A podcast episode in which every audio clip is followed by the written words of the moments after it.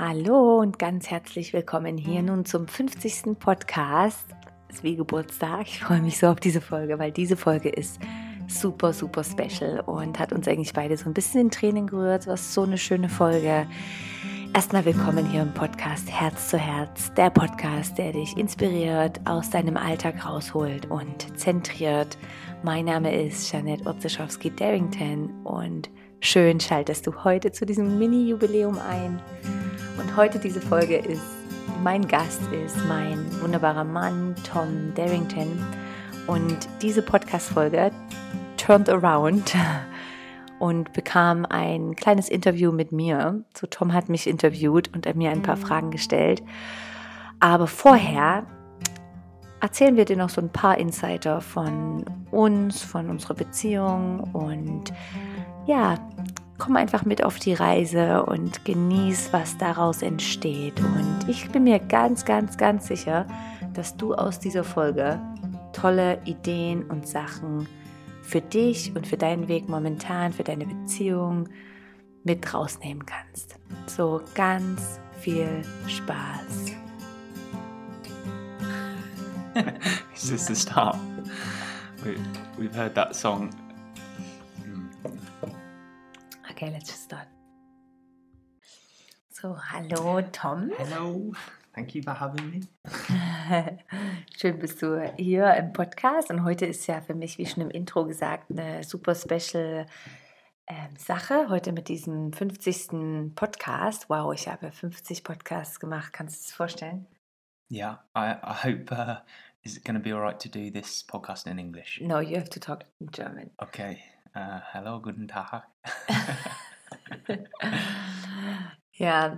Um, so thank you very much, Tom, at the beginning for supporting me in, on that podcast uh, idea because I do remember one day, I think it was maybe now two years ago, where um, where I said, "Oh yeah, I'm going to do a podcast because I love to talk and I love to inspire, and this is the way do a podcast." And then I thought, oh no, but oh, microphone and software, and I don't actually know anything about that. And then I, I think I ask you, can you help me, please? Yeah, I think I'm I'm the geek that uh, helps figure out how to put your ideas into action. Yeah, thank you, thank you very much for this support all the way through the podcast. So very often I record a podcast and then I just hand it over to you and say, thank you. yeah, this brings me actually to one of a very important point in, in that podcast where I feel, I don't know, it can be a very interesting inspiration for others too, to acknowledge and to see how in a relationship, how we support each other, you know, might it be in a friendship or in a yeah, love relationship or marriage, mm-hmm. where uh, yeah, there is always support from each other, you know, even if there are of course arguments and maybe fights or or um, yeah, communication differ differences. There's always support. How do you feel? Mm-hmm. Yeah, I, I, think it's so so important in any relationship. Um, yeah, we we we're quite good at supporting each other. I think uh, and know, arguing and arguing. no, um, yeah, it's it's one of those things I think where it helps that we have uh, slightly different skill sets from each other. As you you often have these great ideas, and then I quite like doing the um, the background research or work on it and helping to get those ideas come to life. So, yeah, I think it works quite well with us. Mm, that's very true. And yeah, and uh, as I met you, you were actually helping other business ideas to start. So if somebody listens out there with a great idea, Tom is the person who who upgrades your idea, your business idea. Uh, You're just so good in that, I'm, aren't you? I'm not sure. Um, I don't know. I, I, I enjoy that that part of any idea. Um, I, I've kind of set up a few businesses myself, and um, it's always been that early stage that excites me the most. The, the, coming up with an idea and then turning it into reality, and um, yeah, it's it's kind of the exciting part for me. Hey Tom, tell me, um, what do you think is very important facts in a good relationship? Just a little um, key point. We totally did not, or I did not prepare you for your questions, No. and I didn't. I'm not prepared for whatever comes. So, what do you think? Okay, so the key points in a good relationship. Um, well, I think one of the most important things is to share the same values. Um, whether that's you know values on family life or working life or um, the way the way you approach others or, or the way you view the world. Um, I think that yeah, when you when you share a similar set of values, then I think that goes a long way to helping a good relationship move forward. Um, yeah, I think respect is a is a big one. Respecting the other person's um, views and respecting their their wishes and their dreams. Um, that kind of ties into what we were talking about before in, in supporting. I think if you respect what they're trying to do, then you, you naturally kind of support them if you can. And I think having fun, I think that's a really important one. Sometimes, as now we have two kids, it, we find less time to uh, to have fun, maybe. But um, but I think yeah, when when we whenever we do get a chance, we try and have a joke or a laugh or, or do something fun together, and I think that's really important. yeah, we actually have that. Yeah. Yeah. and maybe I add something on it, which I found really important, and I think it works for us both, is having a vision or having a dream. Of course, like Tom said, like supporting the other person in their dream, but also like having a vision and a dream and an intention together as a family. This is so Mm. powerful, isn't it? Like I often feel that in my friends or around my friends, people are very good at, oh yeah, now we are preparing that wedding and then we are moving into a house and it makes a relationship feel so um, how do you say? Um, Yeah, I mean, just sharing a, a, a true story. Um, when when we first met, that first night we met, and we said to each other, "Oh, let's go on a camping trip, a camper van trip." Remember? And uh, yeah, we kind of had that vision all the way through. We had pictures up of camper vans in our first apartment together, and we used to stop and look at camper vans when they went past and say, "Oh, that'll be us one day." And then, yeah, this summer we had our first um, trip together in our family camper bus, and uh, yeah, it was kind of like that vision came true, right? Yeah, that's true. And yeah, we have lots of dreams and visions, and it's so nice to sometimes we we sit together and we think, okay, come on, how is our life gonna continue? You know, what do you think? And and what do you dream of? And it's just so nice. Maybe they are not becoming reality, but maybe they are. But even the the fun fact of thinking and planning is actually quite fun, isn't it? Mm. And I guess like for a lot of couples, you may have slightly different visions, and I don't think that's um, a big problem. I mean, maybe if if you've got completely different views of where you want to be in ten years, then it may cause some issues. Um, but as long as you you've kind of got a, a similar path, I think together uh, in mind, then yeah, I think you're onto a good thing. And most of you maybe know us, Tom and me. Yeah, we we have different businesses together and separate businesses. So you have yours, I have mine, and um, and we of course have a family together. And yeah, there are sometimes difficulties, but all together it is actually so fun to living a similar life together. You know, we maybe you can share something a little bit about it. Yeah, it's it's definitely a challenge because we um, we don't have those like set hours of right. One of us is in work all day, and the other one is is staying at home with the kids. We we kind of have to be flexible. If someone's got something important coming up, then the other person tries to give give them time to do that. And um, yeah, sometimes it can be challenging to work out. Okay, who's who's got the more important thing coming up? Um, yeah, we actually found, didn't we, in, in the lockdown period, that it was more simple than ever. I think when we didn't have um, appointments going on and meetings and things, so we literally would split the day up half half. Um, but yeah, it's it's it definitely gives us more flexibility. We we feel like we've kind of shared equally the um, child care as well as as well as work for ourselves. So yeah, it works well. I just see a spider in the corner, and actually, we share the same panic for spiders. so please help. I'm the one that usually has to uh, release it. Yeah. Um, yeah. So well, thanks a lot. I um, I thought because this is your fiftieth podcast, right? It's amazing how how you've got that many done. Um, I thought it would be nice for the people that listen to your podcast to actually find out a bit more about you, Janet, darling. So um, I've got a couple of questions if you uh, are up for it. Hmm. Um, so we all know, obviously, you're um, you teach yoga as kind of your main um, profession, and I guess one of the the interesting questions for people might be might be um, how how exactly did you start on on the whole path that you're on now? Where where did it begin with? Hmm.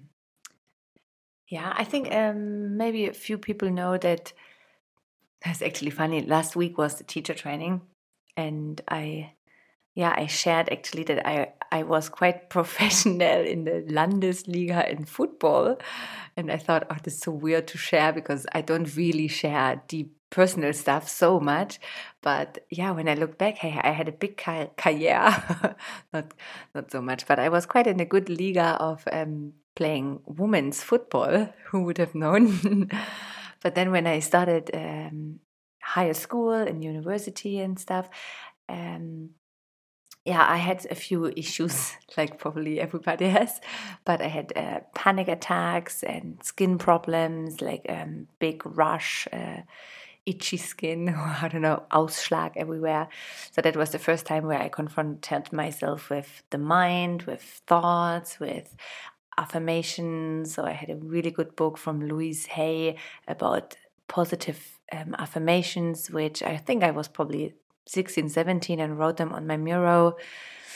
And then, um, yeah, and that's what brought me to the first yoga class, like deep, not understanding what was going on. Yeah, I think I went to every doctor and got a heart EKG on my side for 24 hours. So I had, and nobody found anything. Yeah. Do you, do you think that's um, quite an important thing for people who, who want to go on to be kind of yoga teachers or or um, spiritual teachers or, or whatever it might be, do you think it's quite important for them to have ex, um, experienced it, experienced something themselves that they, they work on or study themselves? You mean if they have to go deep into something or lost somebody or um, had pain or something to yeah, experience do, do you think it starts with yourself uh-huh. and then um, develops yeah. from there? I, I guess definitely it hasn't it doesn't need for everybody to start out of an issue or out of a trauma or out of a pain. I don't think so. This is just my story. But um, I think everybody who once come on steps at a mat, there is a deeper longing for something, for a way out of suffering or um, yeah, even like pain somewhere in the body, muscle pain, or emotions they feel stuck, or being not able to sleep, or yeah, I think I think most people come because they are wishing for a release in some kind of their lives. Yeah, I think mm-hmm. so. Yeah, well, and then coming back to my story, and then I I started my first yoga class, and yeah, I, I went into it, and then I became actually a dance teacher, like a Tanzpädagoge, and then I had to really go deep into yogas. And then I finished my dance studying, never taught. I think I taught two classes, and then I went straight into yoga. Yeah. Mm. Mm-hmm. Um, I can confirm, by the way, that um, Janet is a very good footballer. Whenever we've had a kickabout at the park, she's uh, always surprises me. Um, yeah, thank you for sharing. And I always find that that story. I mean, I've heard I've heard before that story, but I always find it, um, yeah, really interesting one because just because I, I can't, I can't imagine you going through kind of anxiety attacks, just knowing you as I I've only I've known you for the last six six years or so. Um, yeah, it, it's it's quite an interesting. Yeah, uh, and it's almost like hearing about a different person. Different person. Mm. And this is, I think, also my message. What I would like to bring out is everybody of us can leave their past behind and can change you know?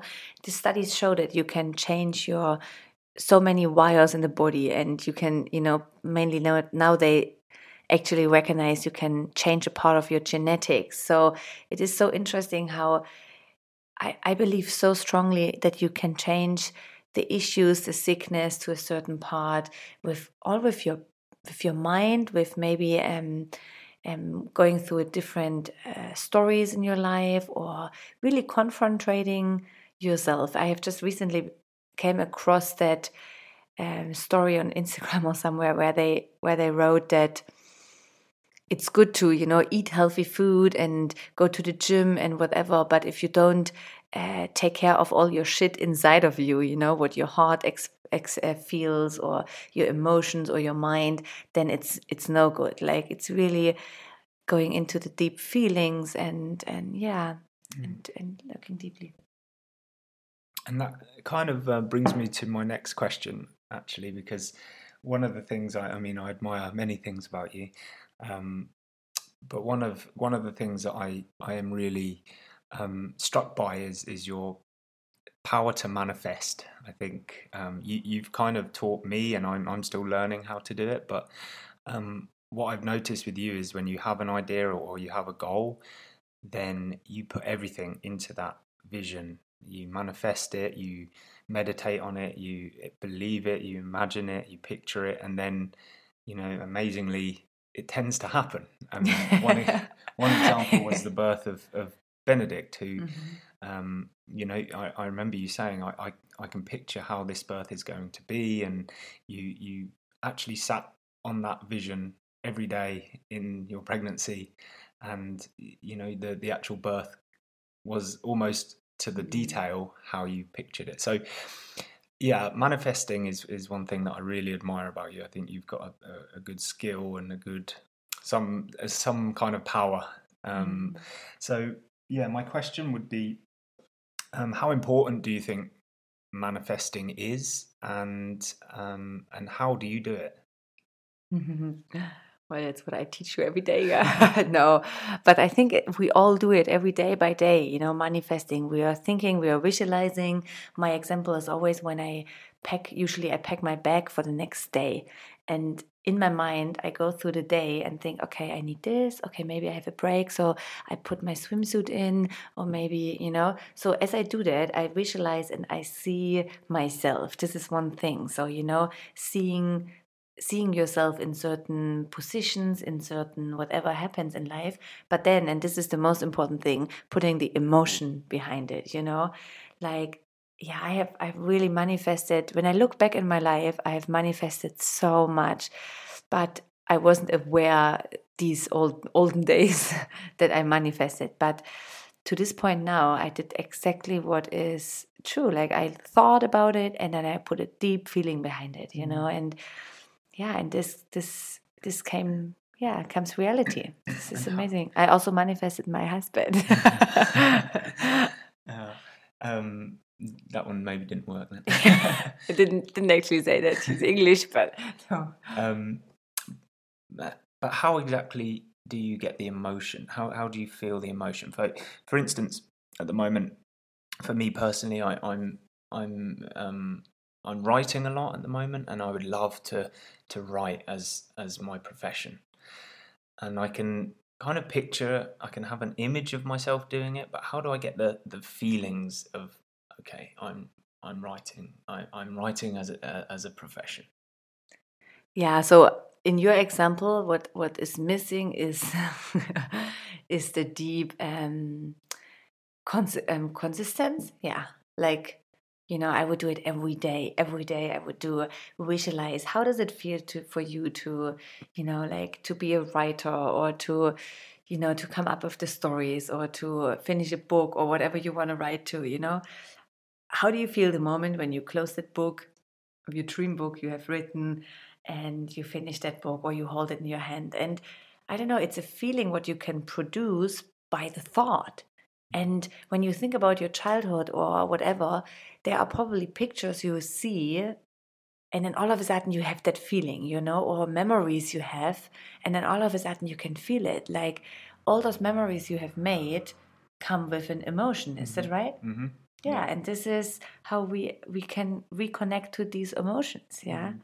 so eh, you can do that. Everybody out there can can really can do that. Mm.